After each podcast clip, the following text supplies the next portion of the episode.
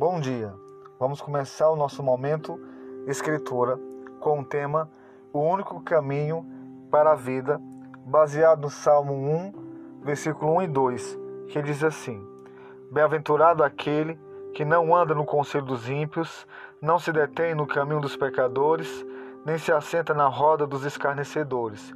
Pelo contrário, o seu prazer está na lei do Senhor, e na sua lei medita de dia e de noite. Esse salmo mostra a escolha sóbria que molda a nossa vida. Eis que, sem dúvida, uma demonstração necessária, porque muitos se precipitam no engano do pecado. Para que vivamos plenamente consciente dos perigos que nos cerca, é essencial recordar as ações que servem de precaução contra as tentações nesse salmo.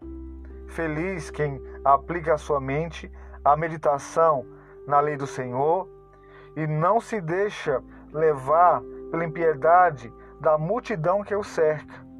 Ora, se nos dias do salmista se fazia necessário, a fim de manterem suas vidas bem estruturadas, quanto mais no tempo atual. Nós bem sabemos que o mundo se transforma em algo que perigoso. Nosso dever continua evitar e se proteger, para que conservemos puro e firmes na nossa vida.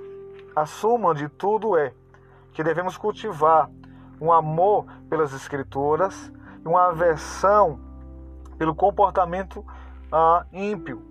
Que o Senhor nos dê força e sabedoria para esse grande desafio de obediência e prazer na lei do Senhor.